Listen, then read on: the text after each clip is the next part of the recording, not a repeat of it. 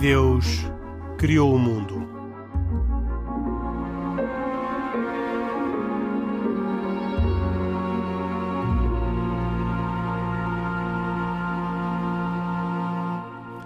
Boa noite, bem-vindos a mais esta edição de E Deus Criou o Mundo.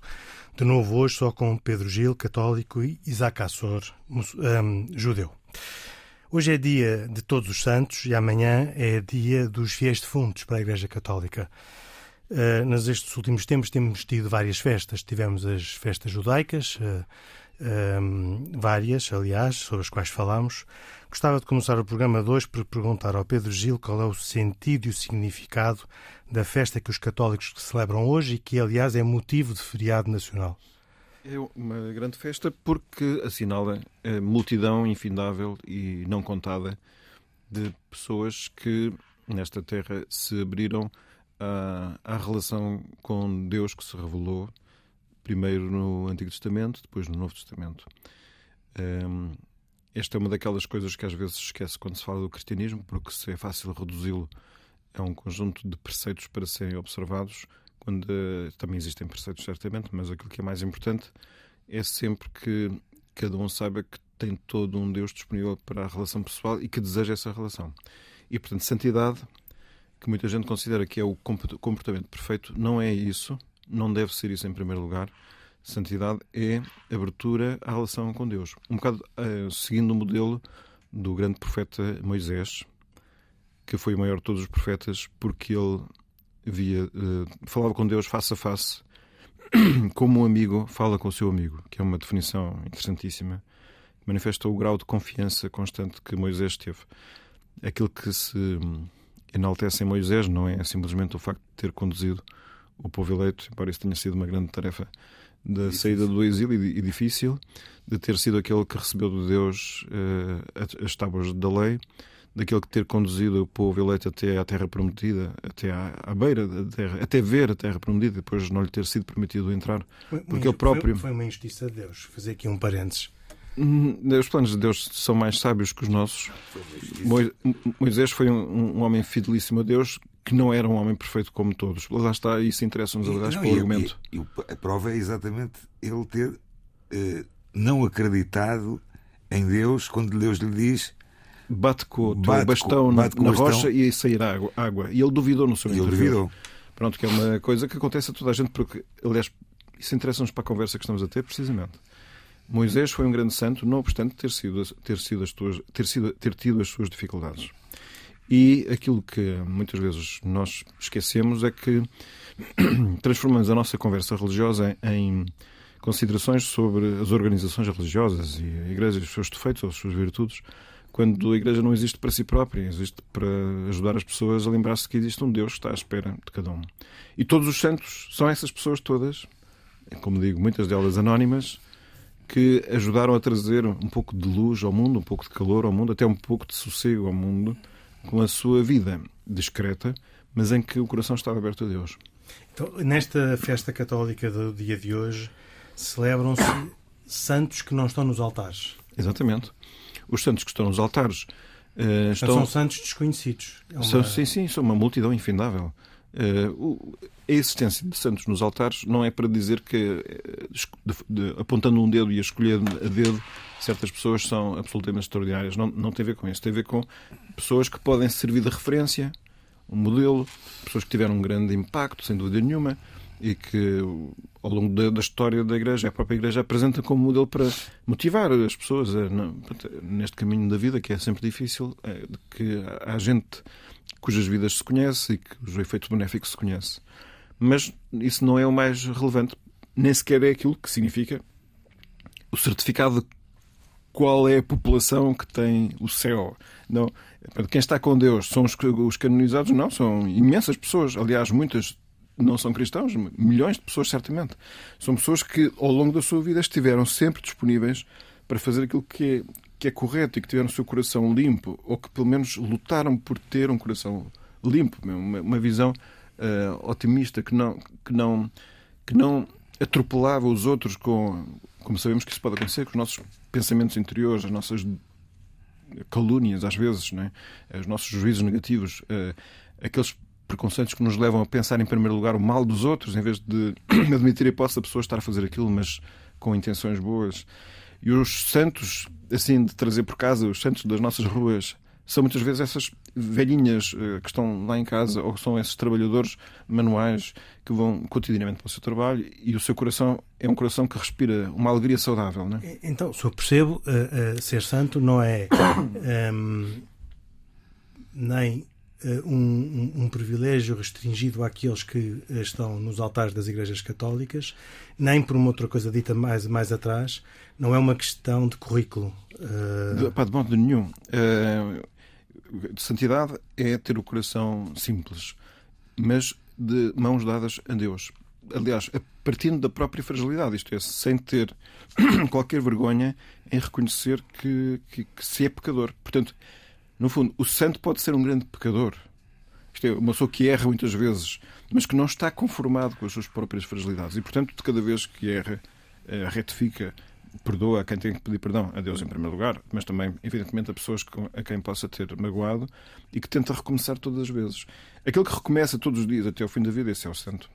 Sempre em união com Deus. E hoje é o dia de todos esses santos, é. santos desconhecidos. Portanto, está ali uma grande festa no céu. Não, no, ju no judaísmo. Sim, sim, claro. Não, não, não, não seria. Isto é um bocado uma máxima que se usa muito. Não seriam todos os dias o dia desses santos? Claro que sim, então, mas é, todos os dias são os dias dos santos. Os, os santos que estão, os santos que têm estas características não, é que, que eu é disse que, que são vivos, eles constroem a é, nossa humanidade, é, aliás. É que, é, que, é que isso é uma, é uma construção diária, não é? Sim, mas é assim, assim como quando se fala do Dia Mundial da Pobreza, não é que se existam pobres só naquele dia. Nós, há um dia especial é que nos lembramos de uma coisa que existe sempre. Certo, certo. Pronto, mas, se calhar, mas se calhar o conceito que deste agora, sim. do Dia de Todos os Santos, muita, uma grande parte da população ou dos nossos ouvintes provavelmente nunca tinham ouvido. Uh, talvez não. Uh, uh, aliás, porque hoje o dia, as pessoas hoje dedicam o seu dia a ir, ao, ir aos cemitérios. Ora, está, que, é, que, é, o dia que, que se celebra que, amanhã. Mas assim, mas muitos das pessoas que vão ser visitadas nos cemitérios são santos, como eu acabei de dizer. Certo. Pois. Mas é, mas é verdade que as pessoas têm, melhor, não, o seu foco neste momento, na, na, na, história, na fase atual da história da Igreja em Portugal, as pessoas não têm no seu imaginário este conceito de santidade, acho eu. Tanto mais que é neste dia que fazem a visita aos cemitérios quando deviam fazê-la no dia seguinte. Já, pois, já lá vamos, é? mas eu, antes disso queria perguntar ao Isaac, já, acho que já percebi pela sua pergunta, se no judaísmo há alguma, algum momento no calendário em que de alguma forma sejam lembrados todos aqueles que Uh, não, não. São os santos do. Não, mais que no, para, para, o judaísmo, uh, uh, o conceito de santo, talvez até a tradução da palavra mais conotada com, com equivalência a santo é tzadik. Tzadik é justo, não é santo. O que é que é um tzadik? É um, entre parênteses, um tipo de um santo, tipo de santo, ou seja, uma pessoa, um homem que praticou muito bem, que, que foi uma pessoa que vive, teve a sua vida toda ligada a. Pode ser um justo, um sádico um justo, em vida? Um justo. Pode, pode, pode. Agora, há, há é uma. Repara, o judaísmo tem, tem, tem situações que também são até muito polémicas, por assim dizer. Eu vou dar um exemplo, só podia dar mais, de, de um lugar em Israel, Meron, falámos hoje sobre Meron, inclusive numa outra conversa com o Pedro, onde está enterrado um destes santos de Sadik, um destes Sadikim, plural, Rabino Simão Bar Yochai.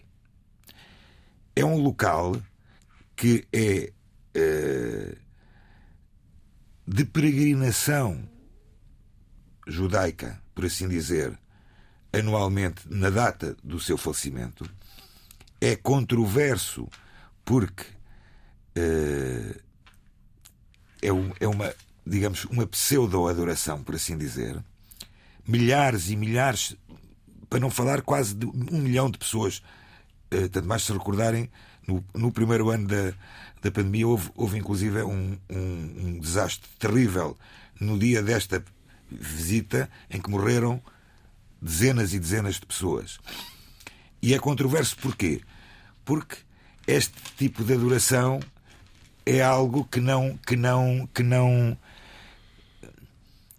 Que não cai bem que não, que não é. E, e existem N mais. Eu, eu podia lhe dar um exemplo de outro país aqui ao nosso lado, em que existem perto de 600 tzadikim enterrados em Marrocos e que são alvos de visitas, peregrinações de judeus de todo o mundo uh, para irem rezar à campa de, de, de, dessa pessoa. Esta adoração não cai bem uh, entre os judeus, no judaísmo, mas parece que cai muito bem entre os católicos, no catolicismo. Sim, não lhe chamamos adoração, porque adoração é uma palavra que, que se aplica exclusivamente a é. Deus, mas chamamos veneração, uh, respeito e atração mesmo.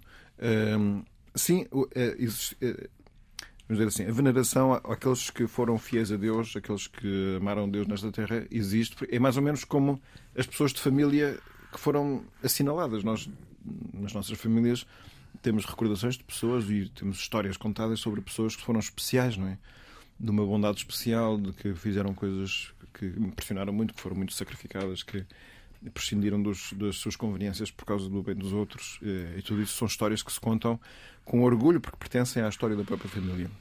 E na família dos crentes, isso acontece também da mesma maneira. Isto é, todos aqueles que tiveram êxito nesta, neste desafio que qualquer crente assume para si próprio, que é tentar viver com Deus habitualmente. Saber que houve outras pessoas que fizeram essa experiência com luzes e sombras, e às vezes o relato das sombras desses a quem chamamos santos são das coisas mais consoladoras, porque precisamente faz-nos pensar que todos nós que sentimos as contradições próprias da nossa própria vida, podemos perceber que ainda assim é possível viver com Deus. E para um cristão, ainda por cima, uh, existe uma, uma condição especial do crente, que é que o crente a, a relação filial de confiança, a relação de confiança que tem para com Deus baseia-se no facto de ele ser realmente filho de Deus.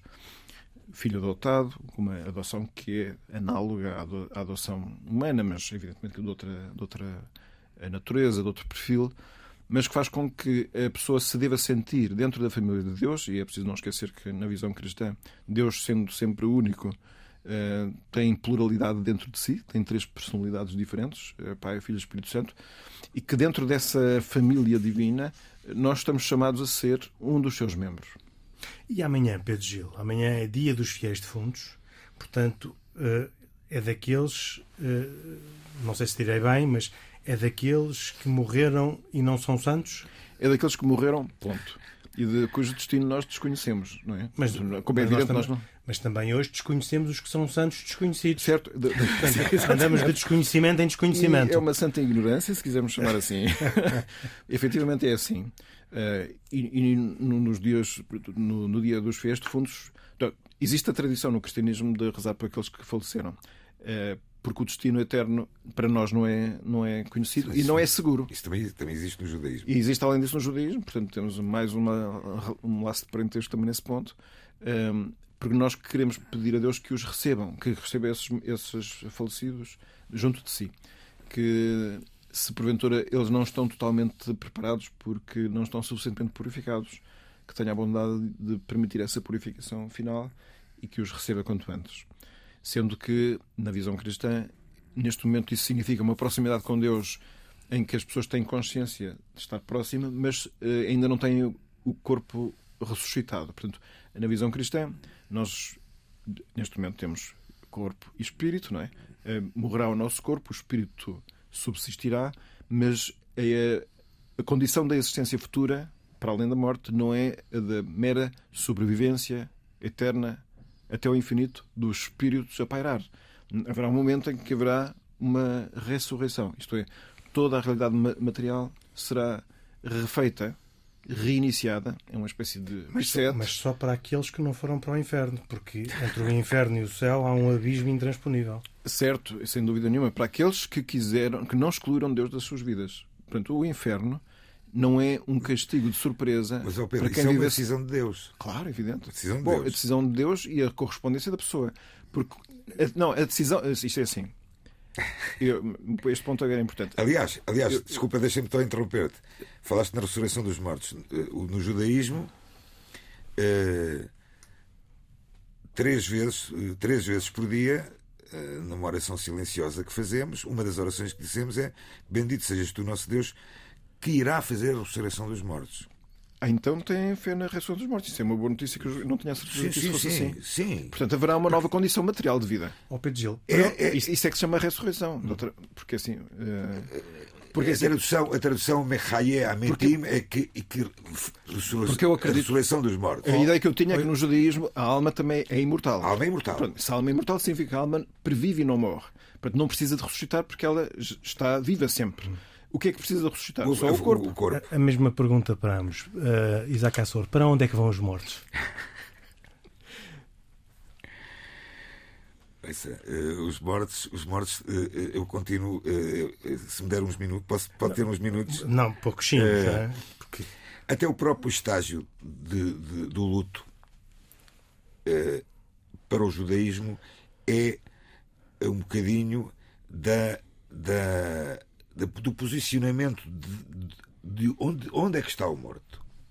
No judaísmo existem três estágios de luto: sete dias, até aos sete dias, até aos 30 dias e depois até ao ano. E depois, a partir daí, anualmente é recordada o, o falecimento da pessoa. Até ao ano do luto, primeiro ano de luto, a alma dessa pessoa que faleceu vai se afastando. Vai se afastando do ser humano, ou seja, das pessoas que lhe são queridas, das pessoas que estão a, a cumprir o luto, porque o luto é cumprido mediante. eh, obviamente, cada um pode cumprir o luto por quem quer que seja, mas existem lutos obrigatórios: o luto pelo pai, o luto pelo irmão, pela mãe, pela. pelo Eh, ao fim de sete dias, até aos sete dias do luto, a alma está de tal maneira tão presente, tão presente, que eh, ela ainda não subiu, ela não se elevou. Aos 30 dias vai subindo até que, até que ao final dos 30 dias, e por isso se faz estas orações todas para que essa alma chegue a Deus e não fique, e não fique no estágio que poderá ser, ou que poderá ser aquilo que se diz como, traduz-se como inferno, que é Gainam. Portanto, no judaísmo também há céu e inferno. Sim, mas o inferno não é definitivo. Não é inferno definitivo. passageiro. Não é definitivo. E, e- e no catolicismo, para onde é que vão os mortos, Pedro Gil? Os mortos estão chamados, são feitos para ir para Deus. Mas aqueles que não queiram ir para Deus não vão. Portanto, o inferno é para aquelas pessoas que se auto-excluíram de Deus. Com as suas próprias vidas, com a forma como geriram o seu próprio coração. Evidentemente, só Deus conhece esse destino. E, e há aquelas outras pessoas que, estando para ir para Deus, no entanto, precisam de uma purificação. É aí sim que se considera que há um, um estágio provisório neste- a que se dá o nome de purgatório. Purgatório. Que significa Neste sítio onde dia- a pessoa se limpa. Neste dia da manhã dos fiéis defuntos, as pessoas pedem pelos seus defuntos, sem saber verdadeiramente se eles estão no céu, no purgatório ou no inferno, ahm, mas pedem por eles. E, Sim. ah, e qual é o sentido de levar flores aos É, cemitérios? São tradições humanas, as pessoas gostam de assinalar. Porque os- os- judaísmo são pedras. Tem, piada- tem, é, que o judaísmo, em vez de flores, são no judaísmo pedras? é, é, é, está estritamente proibido a entrada de flores num cemitério. E eu explico E porquê. pedras não. Eu posso, Faz favor. vou explicar. Portanto, eh, as flores, a, a razão fundamental de não entrarem flores no cemitério tem a ver pelo facto das flores não serem eternas, morrerem. Ou seja, ao colocar uma flor, estamos a fazer colocar algo que é efêmero. A pedra já não, Rick. As pedras é um sinal de presença que, que alguém esteve lá presente. E a colocação de uma pedra num, em cima de um túmulo é sinal que esteve alguém ali e que essa pedra fica ali, essa pedra vai ser. Não murcha. Não murcha. Última pergunta, antes de mudar de tema, eh, temos mais temas, eh, e que tem a ver com eh, ainda o destino dos corpos, a cremação. Eh, o judaísmo diz que não é possível, o cristianismo, o catolicismo já disse que não era possível, mas agora reviu. Começo por perguntar ao Isaac porque é que no judaísmo não é possível e para depois perguntar ao Pedro a seguir Bem. porque é que passou a ser no, no- no catolicismo. Do- No judaísmo é, é- é uma coisa muito simples de explicar porque é uma passagem bíblica em Gênesis do pó vieste ao pó voltarás. Ou seja, tudo o que seja eh, qualquer que se- seja alguma aproximação de mexer num corpo. Por exemplo, a autópsia é algo que é proibido no judaísmo. Mesmo para fins forenses? Não, não, não, isso, pronto, estamos a falar, estamos a falar autópsias, portanto, que não sejam eh, estritamente obrigatórias de ser feitas. Qualquer tipo de, chamemos de mutilação ao corpo, é como se fosse é um grande pecado. E, por, e, e... Embalsamar também, imagino. Embalsamar é permitido. Okay. Embalsamar é permitido. Estou a imaginar, por exemplo, um corpo que tenha falecido, imaginem, uh, no estrangeiro e que venha a ser enterrado em Portugal, por exemplo, ele vai vir embalsamado. Okay. Ou, ou ir para Israel, corpos que vão ser enterrados em Israel. Uhum. Qualquer tipo de, de Mas manipulação. Isso tem a ver com a sacralidade do corpo. Sacralidade, no catolicismo, porquê é que foi proibido e deixou de ser? Bom, é, é, a lógica é, é, bastante parecida de início com, a judaica, simplesmente também se tem a noção de que, por exemplo, se a pessoa o, o corpo vai ser, vai ser ressuscitado, não é? Portanto, ele vai ser ele é sagrado, é um sinal da sacralidade da pessoa. Uh, tem uma especial ligação com Deus porque as pessoas têm uma especial ligação com Deus, os homens são criados à imagem e semelhança de Deus, tudo isso tem imenso valor e, portanto, o corpo enterrado é aquele que, de alguma forma, é uma semente daquele corpo que irá ressuscitar.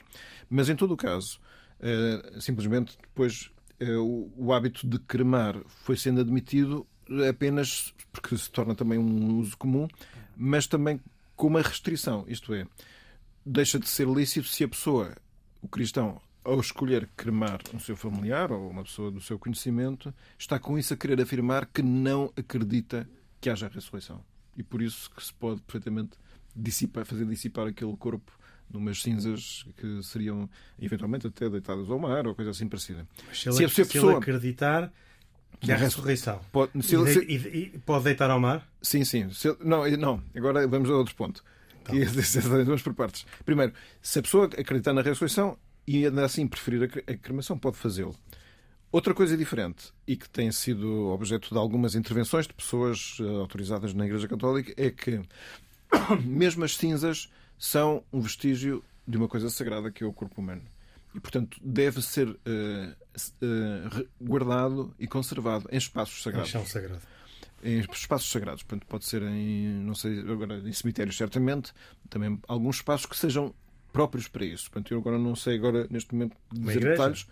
Sim, e acho que haverá outras soluções além disso. Além disso.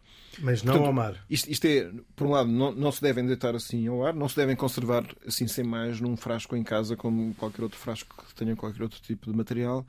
E também naqueles processos de redução da pessoa a um diamante para depois trazer assim em consigo. Também tudo isso são, são, são práticas que se desaconselham por causa de, destas razões. Se desaconselham ou proíbem?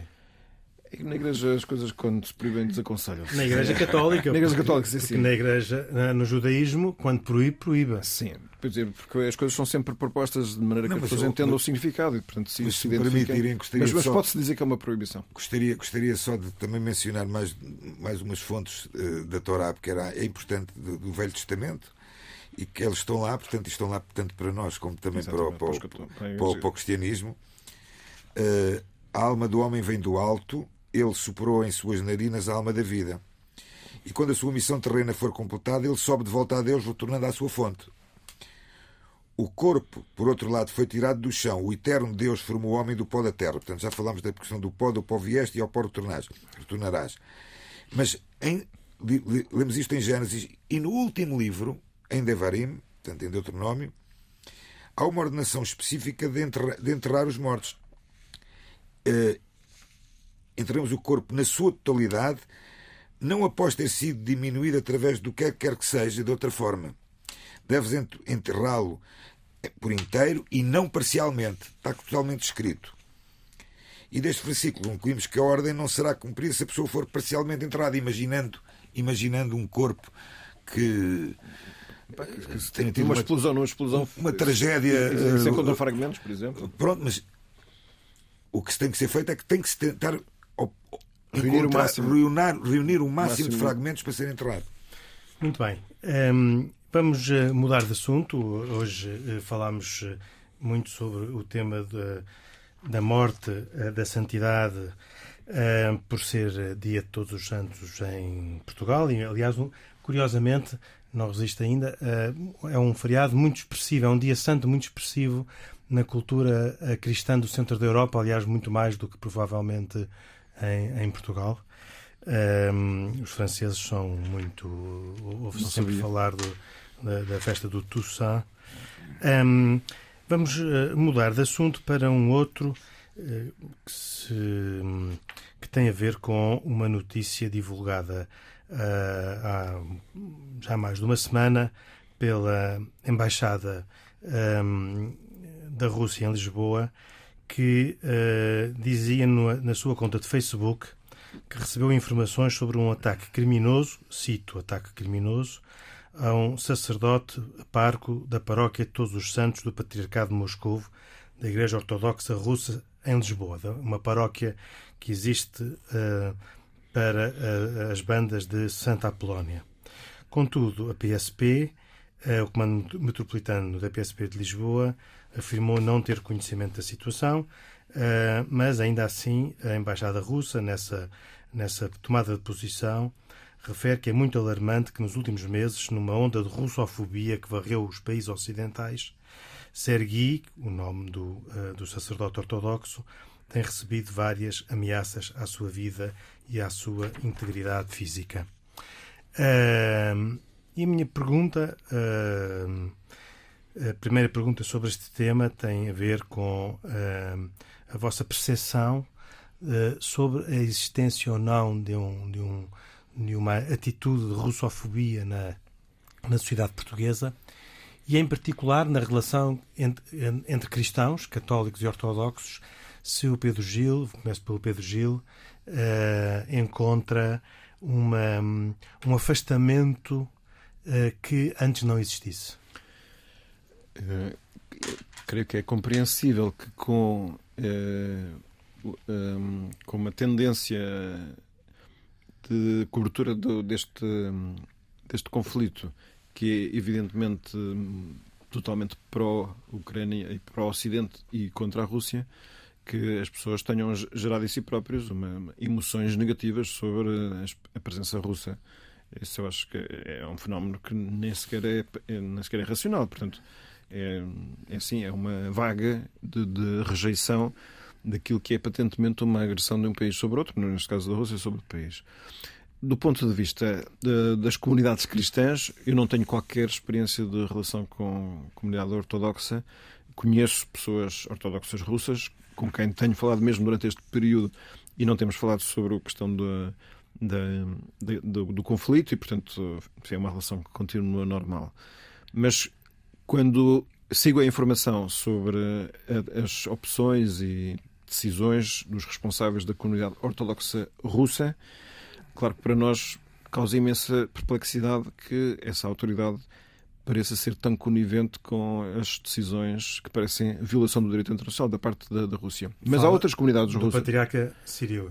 Sim, e, do, e de outros responsáveis dessa comunidade ortodoxa russa. Claro que existem outras comunidades ortodoxas que são contrárias a essa linha, e não só a da Ucrânia, que seria compreensível. Desde logo essa. E, e nem sequer os que pertencem ao patriarcado de Moscou que estão na Ucrânia, que também são contra. Portanto, é, mas há outras, outras linhas ortodoxas que são contra. Portanto, mas tendo em conta essa orientação do patriarcado de Moscou, eu, eu acho que é compreensível que haja uma, uma reação, pelo menos, de decepção. Portanto, de desilusão e até de perplexidade. Bom, mas eu gostava de, aqui de referir em relação a esta notícia, que, eu, que é lamentável, evidentemente, ainda assim, porque não. Apesar de. Oh, oh Pedro, peço desculpa. Apesar de eu uh, estranhar muito que seja uma notícia que apareça e que uh, tenha sido negada pelos serviços de segurança portugueses. Sim, dizer, é, isto seja, é um... isto dá-me. Isto, eu peço desculpa, mas uh, eu não acredito, não acredito mesmo que tenha havido uma agressão a um sacerdote de uma paróquia de uma igreja ortodoxa russa e que a polícia não, não desconhece. Não houve agressão, houve ameaças não é? Mas mesmo com ameaças, havendo ameaças, eh, houve uma denúncia. Se houve essa denúncia, eh, a polícia devia, saber. Devia tem que saber dessa denúncia. E estamos a falar de um ataque criminoso, portanto aqui os Isto é, termos é, não são seja, não é? Eu, eu, eu, eu custa-me muito a acreditar numa, numa notícia dessas, particularmente, desculpa ter interrompido, porque eu acho que também acontece muito neste momento uma tentativa de querer voltar o bico ao prego, como eu costumo dizer. Uh, uh, que é a, a, ideia de que, uh,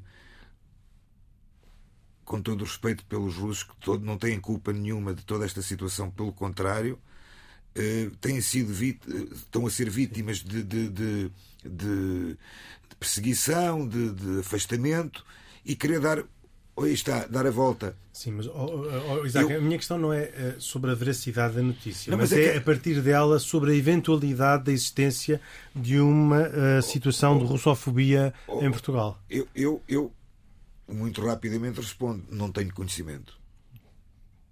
Não tenho pois, conhecimento. Sim, eu, eu, como digo, eu também diretamente não, mas eu sei que as pessoas neste momento estão todas elas. Eh, Também, mas, não há, muitas... mas, não há, uma revolta de que de repente passa um russo na rua e que lhe vão dar, vão-lhe vão -lhe, vão -lhe, vão -lhe dar uma chapada, não é? Não, mas é assim, mas, dizer, mas, mas, não, que, mas que se, é, se, se, fosse possível identificar alguma, alguma pessoa desse país, eu acho quase certeza que haveria, podia haver alguma reação. Não acredito. Alguma, Oh, oh, oh Pedro, prevenção. Não, eu não estou a dizer não, de, não estou a dizer uma reação de, de, de, de agressão, de violência, de, mas de, prevenção, sim.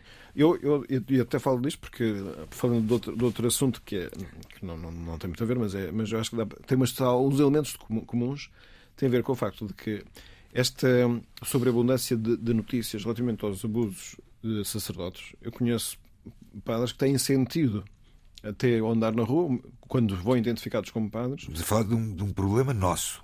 Sim, sim, interno. Eu, sim, eu, uh, certo, eu, de acordo. Uh, eu só quero dizer que a existência de um, um, que um tema esteja presente na comunicação Pode fazer social, na opinião pública e que ele seja, vamos dizer assim, uniforme ou, ou, ou, todo ele no mesmo sentido, quando tu encontras pessoas que estão correm em sentido contrário, no sentido que naturalmente as pessoas olham para essas pessoas com compreensão, porque fazem projetar aquilo que conhecem da opinião pública sobre aquela é pessoa é concreta.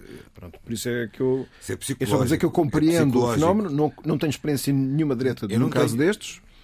É, mas só se aconteceu tal como está aqui dito, isso, evidentemente é um, um caso lamentável. Não é? hum, pensando mais no futuro do que eh, na, naquilo que as igrejas podem fazer, uh, perguntava aos dois uh, o que é que as vossas igrejas podem fazer uh, para ajudarem à paz na, naquela parte do mundo.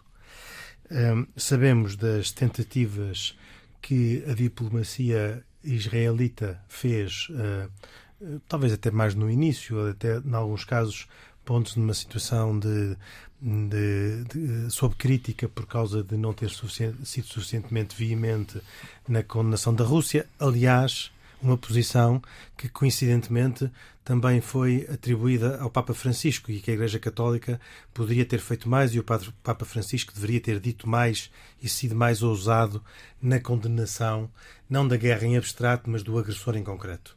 Pedro Gil. Depois já, já vou ao, ao, Isaac. Então, a grande preocupação do, do, do Papa, se eu entendo bem, é fazer com que as partes em conflito uh, dialoguem, portanto, se encontrem e estará fazendo, mesmo presente, de uma forma continuada, tentativas hum, reiteradas de, abordando cada uma das partes, incentivar esse encontro.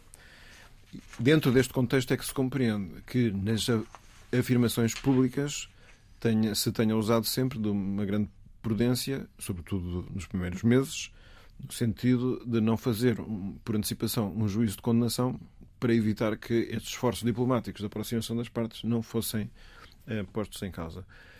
Claro que as coisas não sei como é que estão a correr nos bastidores, sei que efetivamente, do ponto de vista exterior. Essa prudência parece ter essa, sido prudência superada. foi superada cada vez uh, mais, embora também os apelos ao diálogo não tenham cessado e imagino que também as diligências uh, de bastidores não estejam nunca paradas e, portanto, que que se faça o mais possível. O, o, Vaticano tem um poder que é só de influência, não tem qualquer tipo de, de argumento que não, não, seja esse. Não tem batalhões. Para não poder... tem batalhões, nem, nem, pode fazer ameaças de embargos económicos eficazes. Não é? pode, pode, pode exatamente ameaçar económicos... não, não, não ter no Vaticano à venda algumas é, aquelas matrioscas não é? russas, mas isso será embargos económicos que poucos resultados têm dado uh, efetivos uh, a uma guerra que já tem oito meses ou nove meses. Nove meses. Nove meses. Uh, e no caso de Israel, falando de Israel, uh, é interessante também perceber que Israel vai dando uma no cravo e outra na ferradura, e bem, na minha opinião, e, e, e foi criticada por não ter particularmente condenado veemente, mas de uma forma um bocadinho, eh, digamos que velada. A verdade é que, por exemplo, nesta última visita que o presidente do Estado de Israel efetuou aos Estados Unidos, eh, aparentemente levam provas, leva provas de que eh, a Rússia usou drones iranianos para atacar a Ucrânia. Portanto, isto é tudo uma questão de geopolítica também no meio. Portanto, eh, eh, atenção, se, se, se, o Irão se mete com o, se a Rússia está com o Irão, então se calhar para Israel será mais evidente ter que também eh, se posicionar do outro lado outra vez. Portanto, e, a, e a comunidade judaica uh, na Rússia, uh, uh, como é que ultimamente tem reagido? A última notícia que eu tinha de que o grande rabino tinha deixado a Rússia Sim, já saiu. E, e continua fora, fora, não regressou. Um, como é que, um, que notícias Repara, eu, não, eu, não, eu não tenho uh, pronto, não tenho tido grandes contactos com a comunidade judaica da Rússia.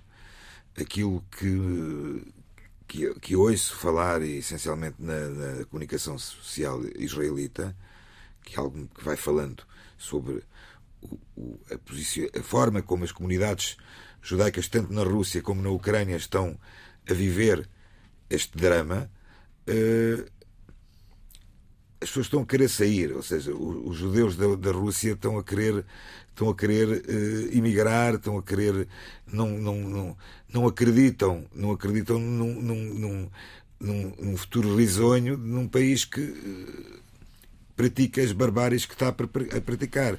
E, os, e, e do lado ucraniano as comunidades judaicas na Ucrânia têm que fugir também porque estão a ser bombardeadas, porque estão a ser massacradas também. Os católicos nos dois países, Pedro, eh, há notícia de saída de católicos. Dizer, há muito poucos católicos na Rússia, em primeiro lugar. O que já no, no caso judaico não. Nos, nos caso... havia muito mais, uh, portanto eu não sei se chegam a 100 mil sequer na, na, na, Rússia. Os bispos continuam todos. É só um bispo que há na Rússia, coitado. Ele continua, continua, lá, continua lá, sim. É verdade que houve, Também ninguém quer ir para lá houve não é? padres que tiveram que sair com um mandato de 24, 48 horas de prazo de sair da Rússia por supostas atividades uh, ou ações contra, contra a pátria russa. Eh, na, na, Ucrânia, sim, já há bastantes eh, comunidades uh, católicas de rito oriental e, concretamente, o Bispo Shevchuk tem todos os dias uma mensagem em vídeo que é transmitida pela Vatican News, que é sempre uma mensagem muito impressionante. Ele é um homem muito uh, espiritual e forte e, e, tem que todos os dias faz um certo relato das coisas que acontecem e qual é a disposição da comunidade crente, quais são as necessidades que eles têm e é de uma, uma firmeza muito impressionante. Vale a pena seguir este senhor Bispo Shevchuk. Muito bem. Vamos, eh, estamos no, no, fim do programa, já na parte final. Uh, gostava de aproveitar os minutos que ainda temos para uh, as recomendações que fazemos em uh, muitos programas. E começo pelo, pelo Isaac, Bem, eu a sua recomendação. a recomendação que vou dar é de uma, de uma série que passou na, numa plataforma uh, digital que, que a SIC, notícia, SIC tem, que é uma série feita em Portugal chamada Vistos para a Vida.